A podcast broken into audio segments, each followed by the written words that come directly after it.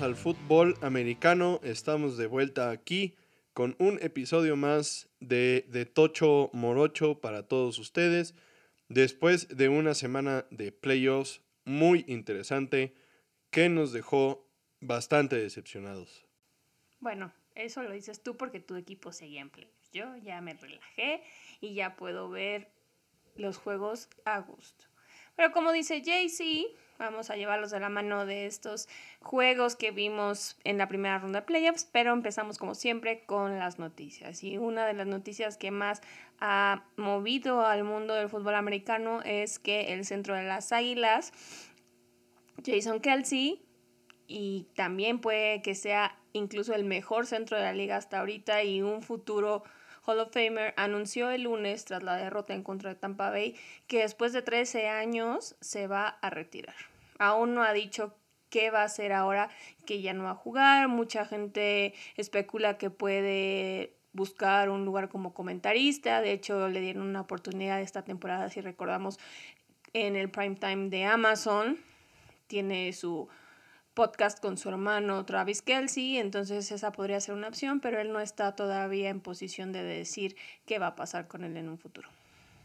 Y bueno, por si no lo habían sospechado, el hecho de que Jason Kelsey se haya retirado es porque las Águilas de Filadelfia pues no lograron avanzar. Pero continuando con las noticias, eh, Tyler Higby aunque la temporada de los Rams ya terminó, es preocupante escuchar que pues este ala cerrada sufrió una lesión del ligamento cruzado de la rodilla tras el tacleo duro abajo que se vio en el partido entre Detroit y Los Ángeles. Y pues sí, fue un, un tacleo fuerte. De hecho, uno de los comentaristas de la transmisión en inglés, Chris Collinsworth, dijo que ese tipo de, de tacleadas pues son de las que a los jugadores les parecen más dolorosas, más, más dañinas, pues porque estás completamente indefenso y pues un, una tacleada abajo, a la rodilla, al pie de apoyo, es bien difícil y una lesión de estas pues te deja fuera prácticamente todo el año. Tyler Higby seguramente va a perderse toda la temporada siguiente. Y de hecho lo que decía Collinsworth es que si tú entrevistas o, haces una encuesta a todos los jugadores de, a lo, bueno, y en particular a los receptores de la liga, y les preguntas qué les parece que debería de ser el enfoque de la liga si eliminar los golpes a la cabeza o las tacleadas abajo como estas, que seguro todos te dicen primero las tacleadas abajo como estas. Pero bueno, obviamente la liga tiene una visión a largo plazo y pues obviamente los golpes a la cabeza son fuertemente penalizados. Este tipo de golpes no son fuertemente penalizados, de hecho ni siquiera fue castigo, pero pues Tyler Higby seguramente se perderá toda la temporada de 2024 después de esta tacleada. Por otro lado, tenemos buenas noticias para los fans de los Patriots porque justo un día después de que anunciaran que Bill Belichick dejaba el equipo, como les comentamos en el episodio anterior, el equipo anunció que su heredero sería el coach de linebackers, Gerard Mayo, quien jugó su carrera completa para Belichick, esto se traduce en ocho años, y llevaba coachando junto a él desde el 2019. Se convierte ahora en el coach más joven de la liga, porque es un mes más chico que Sean McVay, y en el primer coach de color en la historia de los Patriotas.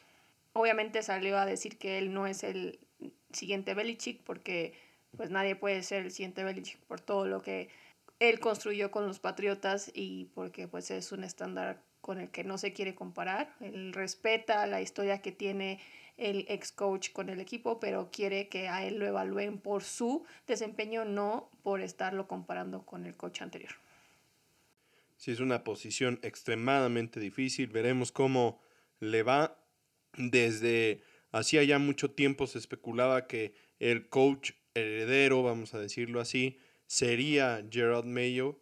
Y pues bueno, ahora todo ha marchado de esa manera, pero definitivamente es una de las situaciones más complicadas para cualquiera, ¿no? Ser el, el siguiente después de un gran coreback, el siguiente después de un gran coach. Las expectativas son altísimas y pues es bien difícil evitar esas comparaciones, como dices, contra la persona anterior. Entonces, veremos qué tal le va. Y hablando de Belichick, no nos queremos adelantar, pero sí tenemos que irles comentando, probablemente sea algo que discutamos el siguiente episodio.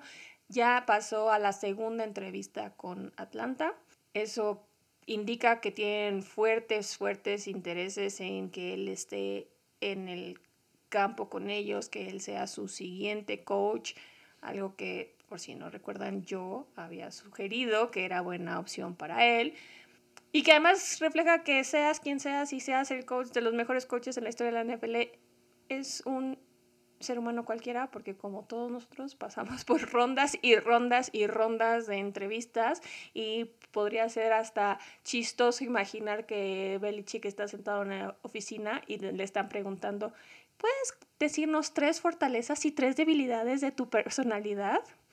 Entonces, veremos qué pasa con esta situación. Sería una gran movida para Atlanta, que a lo mejor está a un pasito de ser un buen equipo, un mejor equipo como nos comentabas, pero no es el único movimiento en coaches que podríamos esperar.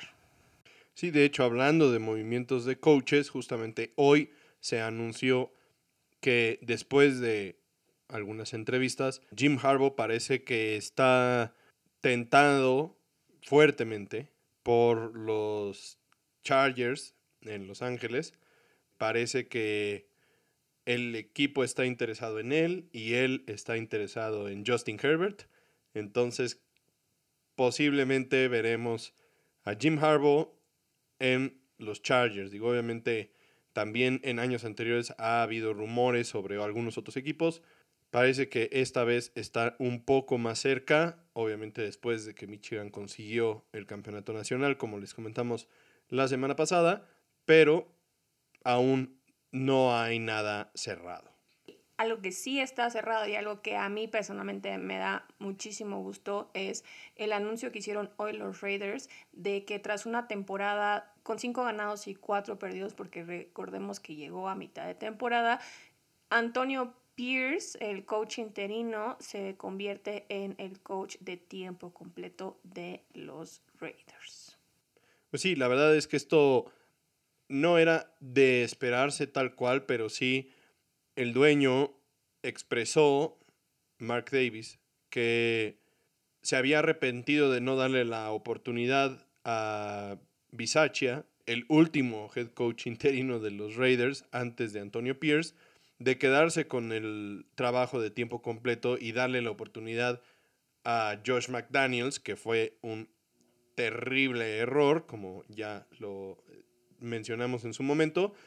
Y entonces ahora la verdad es que sí, todas las flechas apuntaban hacia la posibilidad de que Antonio Pierce se quedara con el puesto de head coach de tiempo completo después de que tuvo resultados relativamente buenos, que se ve que tiene una buena relación con el vestidor, que parece que tiene bien arraigados los valores de los Raiders, que sabemos que son un equipo bastante controversial. Desde el inicio, Antonio Pierce dijo que él era un Raider de corazón desde toda la vida. Y entonces me parece que es una buena historia. Veremos realmente cómo le va eh, manejando, administrando a un equipo durante toda la temporada. Será muy interesante ver las habilidades que se requieren más allá del campo para ser un head coach y ver si Antonio Pierce lo tiene. Sería una gran historia, de verdad. Sí, una de las primeras cosas que tiene que definir es qué va a pasar con la ofensiva, sobre todo con la posición de coreback, porque recordemos que Jimmy Garapolo llegó apenas este año a los Raiders y tiene un cap de 28.5 millones de dólares con para el 2024 con 11.5 millones garantizados. Y recordemos también que Pierce decidió darle la oportunidad al rookie Aidan O'Connell y lo mantuvo como starter y aunque lo hizo bastante bien, pues todavía se tiene que evaluar si puede ser la cabeza de un equipo, ¿no? Esperemos que sí. Y por otro lado, lo que sí tiene a su favor es que jugadores como Devante Adams y Max Crosby, jugadores que tienen mucho peso en el equipo, ya le han dado su, su apoyo, han sido muy vocales en esto, entonces esto también le puede ayudar a solidificar su posición como head coach, ahora sí ya permanente.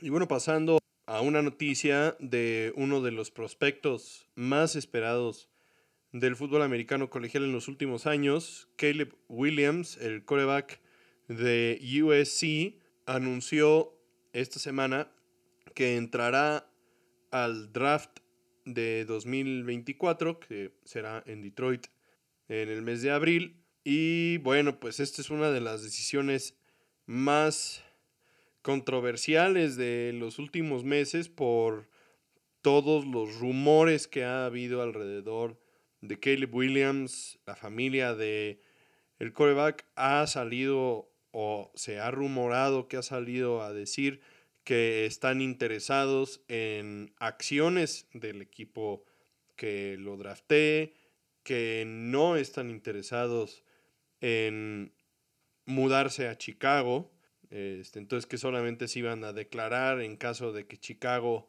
hiciera pública su intención de cambiar la primera selección del draft, cosa que me parece una locura.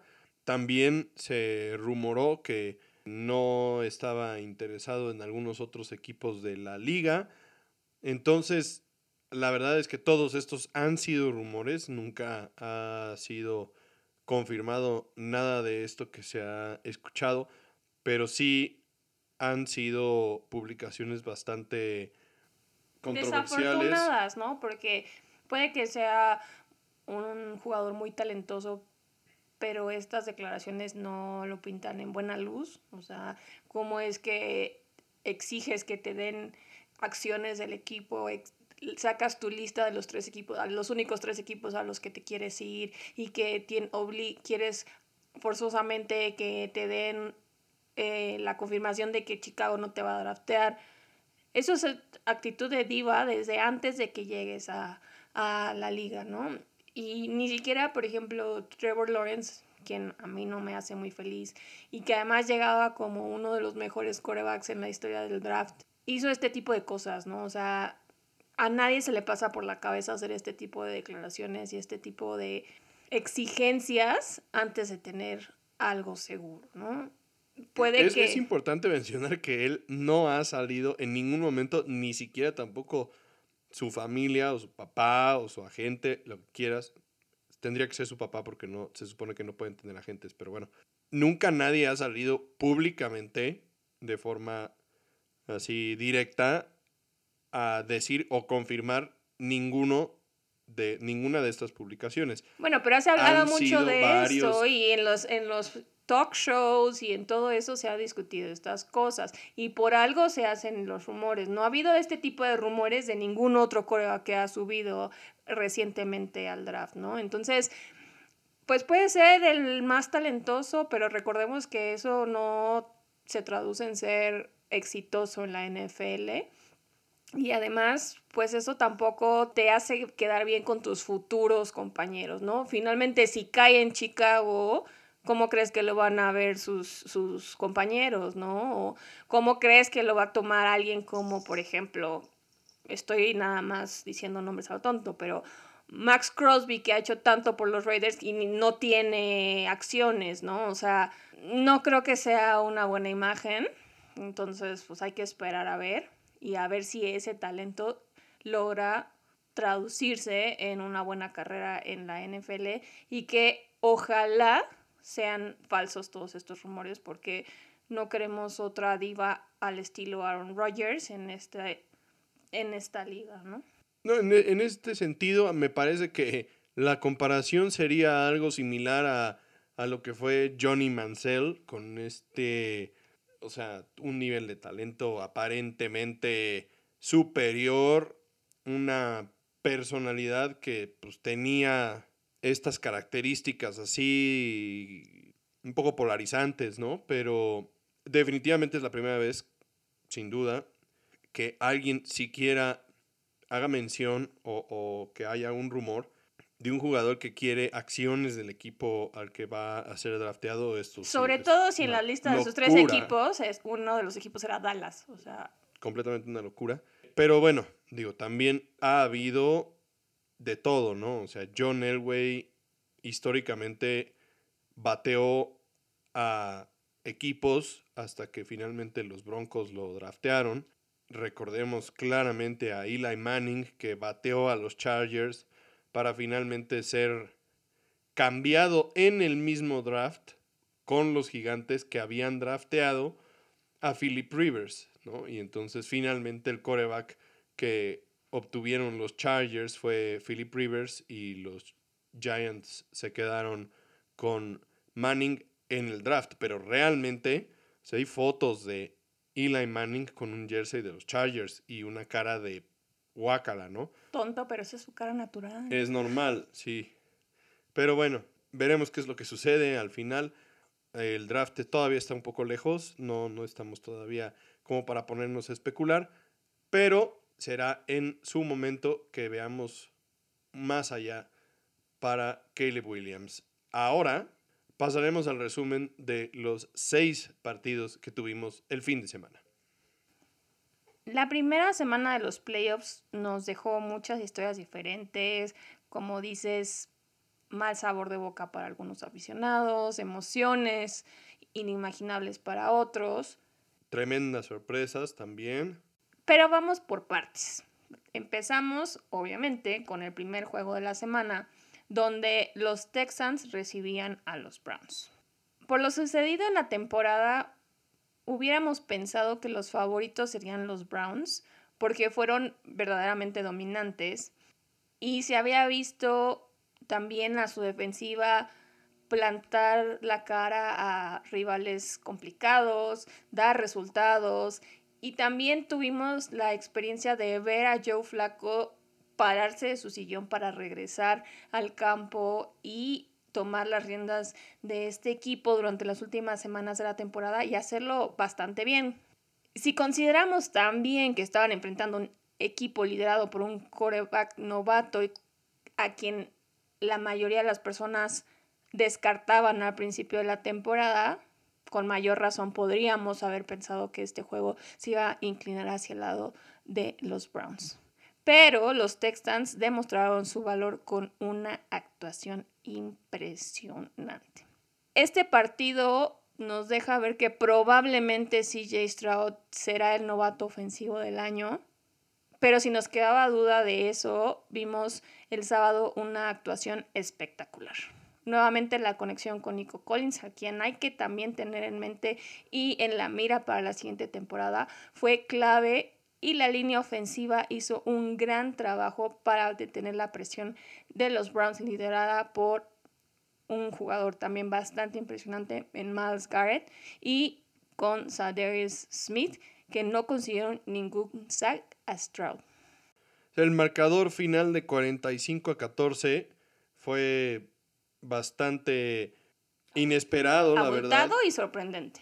Sí, la verdad el partido nunca estuvo competido. Recordemos que estos Browns propinaron una de las derrotas de principios de la temporada de los, de los 49. ¿no? O sea, estos Browns en ese momento no tenían coreback. Con base de pura defensiva lograron detener a Brock Purdy. La defensiva de los Browns fue la número uno de la liga durante mucho tiempo.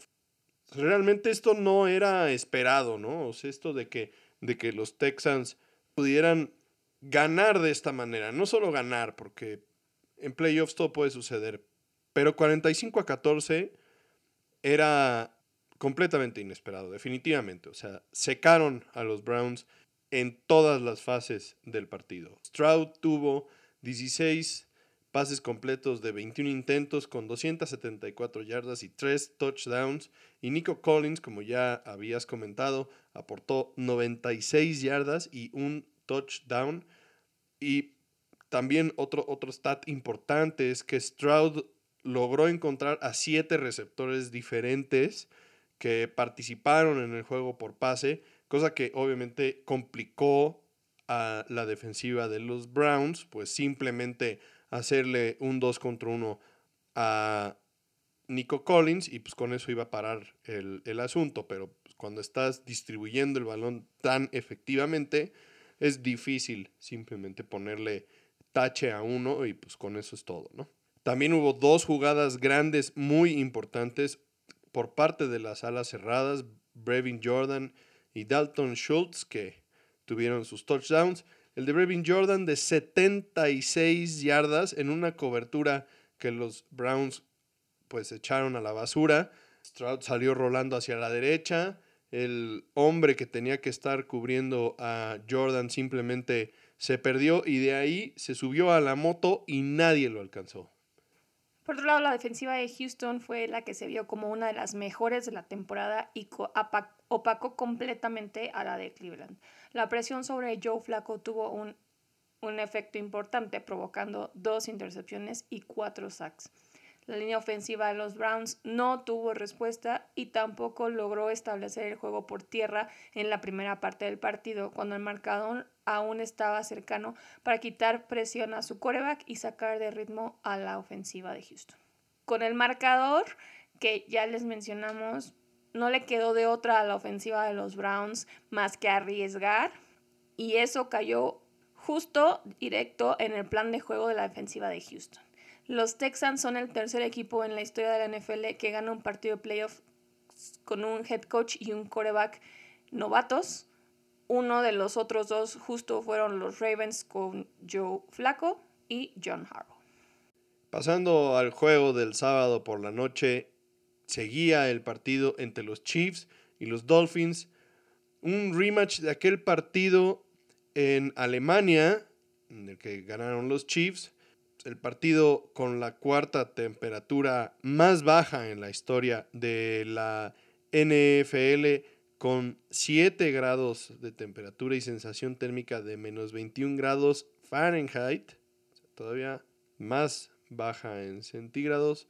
Y la verdad es que se notó que los delfines no estaban preparados para ese nivel de frío. De hecho, hasta las chamarras que traían ni siquiera decían Dolphins ni nada, tenían un logo chiquitito ahí de los delfines que le habían bordado de emergencia casi casi a las como como las parcas que venden afuera de los de los conciertos de llévelo, llévelo para que no se moje, pues haz de cuenta que las compraron afuera del estadio para que no les diera frío y vaya que les afectó de forma importante para el juego que normalmente hace los delfines un juego con un ritmo vertiginoso y pues en este caso la verdad se vio como si estuvieran congelados, como en cámara lenta, les costó muchísimo trabajo arrancar el partido. Y de hecho también hubo muchas críticas al respecto de, alrededor de este partido porque si ya se había movido el juego de los Steelers contra los Bills, del cual hablaremos un poco más adelante, por las condiciones meteorológicas. Se cuestionaba por qué no se hacía esto para este partido porque representaba un riesgo tanto para los jugadores como para sus familias y como para los aficionados, ¿no? Se puede especular muchas cosas, salieron a decir los oficiales de la NFL que no lo cancelaban y no lo movían porque en Kansas City no había una un estado de emergencia por parte de la ciudad y del estado como en Buffalo y la verdad es que eso suena un poco débil, una excusa un poco débil, pero también tenemos que recordar que era el primer juego que en la historia que se iba a poder ver exclusivamente por una plataforma de streaming, por Peacock, ¿no? Y, y de hecho, pues obviamente las ventas de Peacock y los registros y las suscripciones. suscripciones y bajar las aplicaciones se dispararon, era la aplicación número uno en Apple Store en Estados Unidos. Entonces, pues había mucho dinero de por medio y no había otra más que jugar. Y sí, como dices, se vieron muy lentos y además tenemos que considerar que la mitad del campo, una de las end estaba completamente congelada. Entonces fue una situación muy complicada para ambos equipos, ¿no? Aunque, aunque los Chiefs están acostumbrados a tener inviernos complicados, nevados, no era una situación normal y no era una situación donde alguien saca ventaja de, esta situación, ¿no? sí, puede este ser que ellos estaban entrenando ya una semana en esas condiciones, pero de todas maneras... O tampoco, o sea, yo te puedo garantizar que por más que ellos hayan sido el equipo local, o sea, yo te puedo garantizar que ellos no salieron a entrenar en esa temperatura, o sea, es una locura pensar que, que si está haciendo menos 30 grados centígrados afuera, van a salir a entrenar en, en, esa temperatura, teniendo la opción de entrenar adentro. Lo que sí es un hecho es que pues el equipo, hay equipos que reaccionan de una forma y equipos que reaccionan de otra ante este tipo de condiciones meteorológicas. Así como hay equipos que manejan mejor el calor extremo que otros, ¿no? Porque también al principio de la temporada hay estas condiciones adversas hacia el otro extremo. Entonces, digo, la verdad, como bien dices, el frío le pega a todos, sí, por supuesto, pero hay equipos que lo manejan de forma mejor que otros y definitivamente los delfines no estaban bien preparados y se notó. La verdad, ni Tua ni el juego por tierra se pudo establecer en ningún momento del partido y obviamente no todo el crédito se lo podemos dar al frío. La verdad, la defensa de los Chiefs, que ha sido la pieza clave del equipo durante toda la temporada, se vio extremadamente bien y pues el juego por tierra de los Delfines ha sido también la parte fuerte de su, de su ofensiva para establecer el ritmo, ¿no? Por el lado de los Chiefs, la ofensiva encontró el nivel de años anteriores y podemos darle gran parte del crédito a Rashid Rice y su aparición, porque recordemos que los wide receivers no habían tenido una buena actuación en, los, en la última parte de la temporada. En él han encontrado un receptor bastante confiable y con habilidad de hacer la jugada grande que complemente a Travis Kelsey para darle otra opción a Patrick Mahomes porque pues sabemos y todos los equipos saben que es su arma favorita y entonces puede estar en doble, triple cobertura y dejarlo sin opciones. Entre los dos jugadores tuvieron 15 recepciones, 201 yardas y un touchdown. También la línea ofensiva de los Chiefs tuvo un mucho mejor juego, mejoró bastante su nivel. Que en este caso sí hay que hablar de la diezmada defensiva de los Delfines, tampoco podemos olvidar esto que hemos estado mencionando episodio tras episodio, porque recordemos que no contaron con tres de sus linebackers y esto claramente se reflejó en el tiempo que tuvo Mahomes para pasar y la facilidad con la que el juego por tierra encontró huecos. En total, a la ofensiva, Kansas City tuvo 409 yardas con 147 por tierra y 262 por pase. Un ataque bastante balanceado que en caso de poder mantener este ritmo y estas estadísticas para las rondas siguientes podría convertir a este equipo en un rival bastante incómodo y peligroso considerando el nivel con el que está jugando la defensiva. Sí, recordemos la verdad que la ofensiva de los Chiefs no se había visto tan sólida y en ritmo como se vio en este partido. El juego terminó 26 a 7, tampoco es que haya sido un marcador como el que ya mencionamos de los Tejanos, pero sí se vio mucho más sólida la línea ofensiva y eso es algo que si pueden mantener les va a traer grandes posibilidades para los juegos siguientes. Por parte de Miami, los únicos puntos de todo el partido llegaron gracias a el ex Chief Tyreek Hill en un pase largo que pues hizo recordar a los fans locales de cuando este vestía todavía de rojo y pues afortunadamente para los fans que pudieron ir al estadio, esta fue la única jugada explosiva por parte de los Dolphins en todo el partido. Por su parte, el mal clima continuó afectando la programación de los partidos, como ya les habíamos comentado, y es que el juego que estaba programado para el domingo al mediodía, Bills contra los Steelers, fue reprogramado por una tremenda nevada en Buffalo y se, se, pasó para el lunes a las 3.25 de la tarde porque recordemos que el lunes solo había un juego por jugar. Así entonces, el primer partido del domingo fue entre Packers y Cowboys. Pues bueno, como ya lo había comentado yo en el podcast de la semana pasada, los Vaqueros encontraron la forma de lograr que la leyenda de Jordan Love naciera, creciera y echara raíces en la NFL, todo en el mismo partido. Esto era el escenario que, venía, que yo veía venir como tren desde la semana pasada.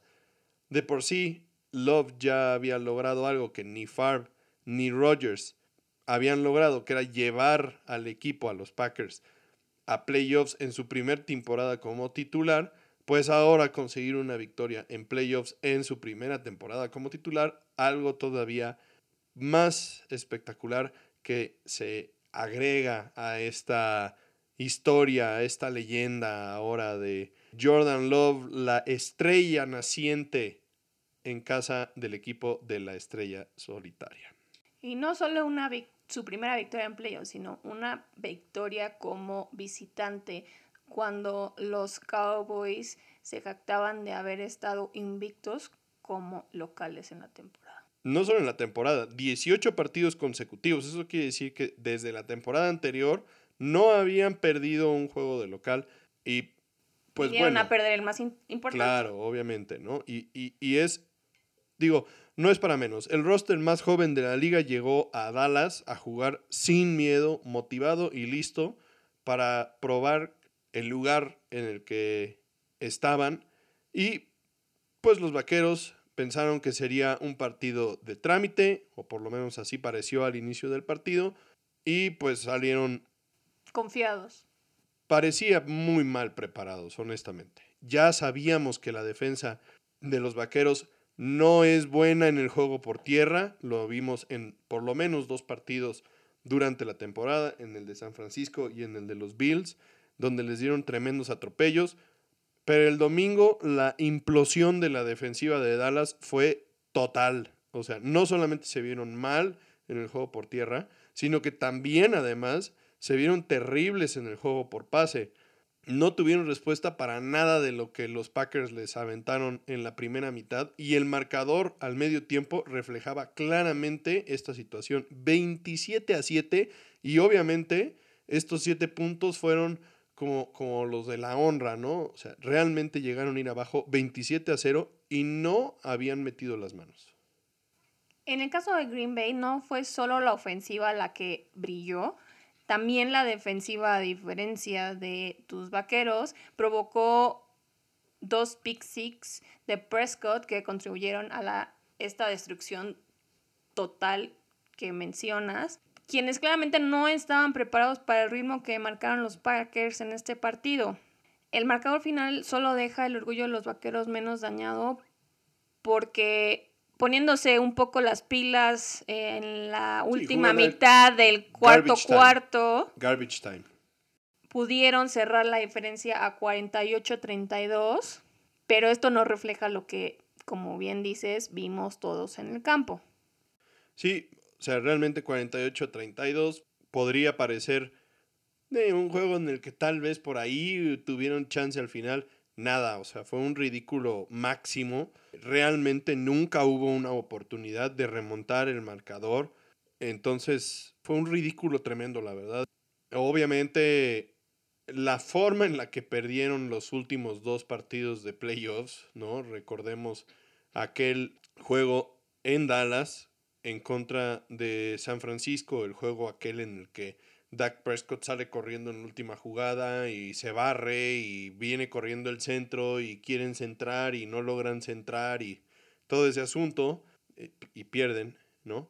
Y, y, luego el año pasado también en el juego en el que intentaron ahí al final una jugada de truco con Ezekiel Elliott de visitante contra San Francisco también. O sea, vaya, fue decepcionante, pero pues estaban en el partido, ¿no? O sea, realmente entre comillas, perdieron en la última jugada. Que hayan perdido de esta forma en Dallas, habiéndose ido 27 a 0 en la primera mitad, es verdaderamente vergonzoso. ¿Ves? Vergonzoso. Y bueno, para ya no estresarte más de lo que ya has estado desde ese día hasta ahorita. Vamos a pasar al juego más esperado del Super Wild Card Weekend, que era el enfrentamiento entre los Leones y los Rams. Y esto por todo lo que implicaba este partido, ¿no?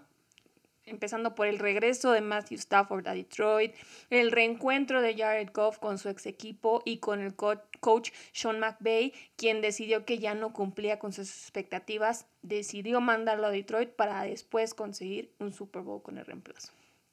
Este partido cumplió con todas las expectativas y fue en realidad el más cerrado de toda la lista de partidos que tuvimos este fin de semana con una diferencia en el marcador de solo un punto.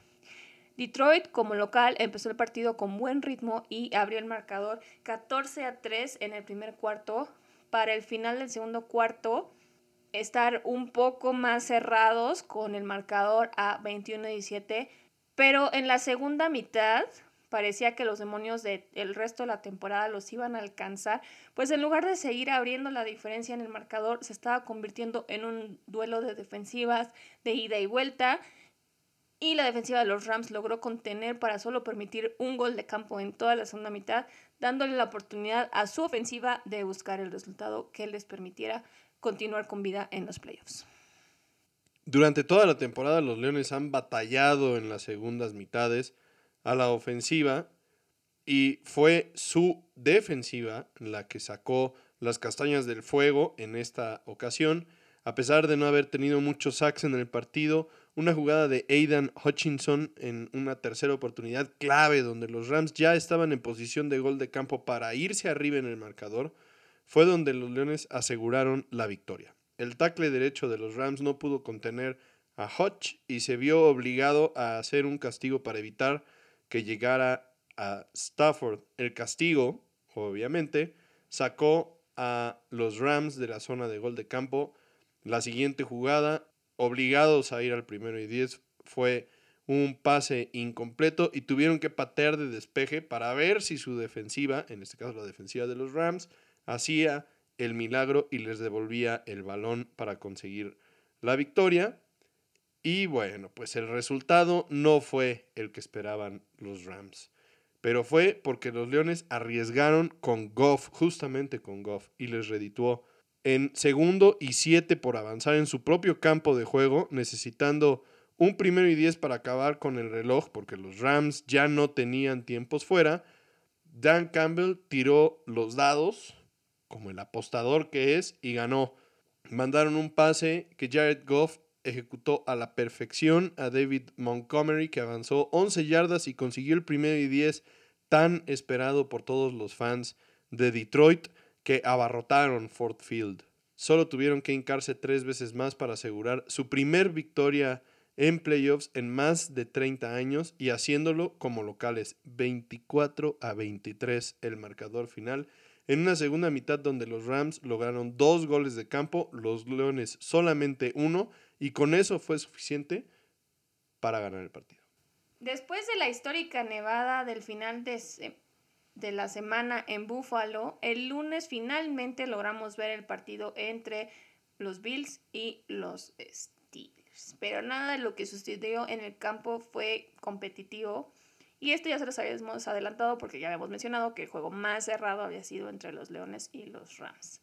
No fue una humillación tan grande como el juego de los Vaqueros, pero realmente en este partido solo hubo un equipo y ese equipo fueron los Bills.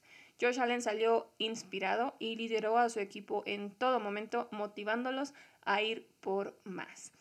Los Steelers llegaban a este partido mostrando una actitud diametralmente opuesta, desmotivados, con su alma defensiva herida, porque recordemos que TJ Watt no iba a estar disponible para este partido por una lesión, y al verse abajo en el marcador, tan pronto abandonaron el juego por tierra rápidamente. Allen regresó a su versión old school, tuvo 203 yardas, 3 touchdowns por aire y 74 yardas por tierra gracias a un touchdown y ha sido su touchdown por tierra más largo en su carrera. Él solo acarreando al equipo, llevándolo a donde los quiere llevar. Sabemos que esta fórmula no ha dado el resultado que necesariamente quieren en años anteriores, pero en esta ocasión el riesgo fue suficiente y nos recordó lo impresionantemente talentoso que es Josh Allen. Por su parte, la defensiva de Buffalo también hizo lo necesario para limitar a los Steelers con un fumble recuperado y una intercepción a Mason Rudolph.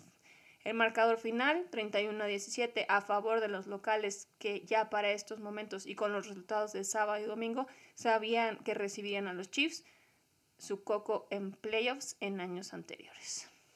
Hablando un poquito de este partido, realmente me parece que si los Bills quieren derrotar a los Chiefs, es muy importante que James Cook, por ejemplo, tenga una participación bastante más prominente en el partido, que haya muchos receptores involucrados, que no dependan tanto de Josh Allen, porque eso ha sido justamente lo que les ha costado, como ya bien dijiste, en partidos anteriores en playoffs, la Josh Allen dependencia que tienen.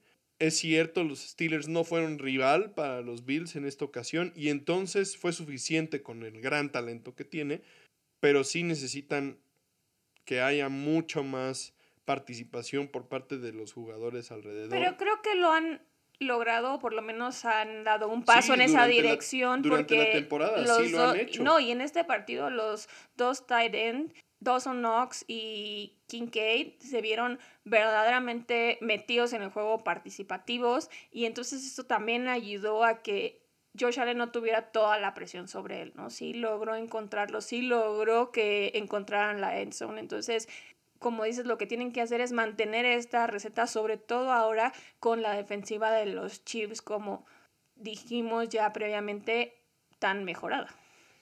Pasando al último partido de los wildcards de este Super Wildcard Weekend realmente tampoco fue competitivo.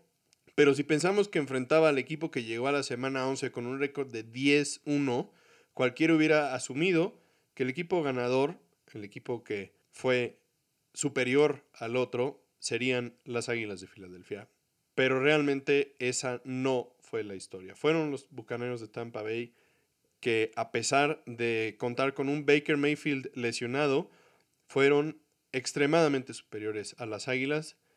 Hemos visto durante las últimas semanas de la temporada cómo este equipo de Filadelfia se desmorona frente a nosotros, pero esto que vimos en el partido de playoffs fue verdaderamente ya muy decepcionante, la verdad.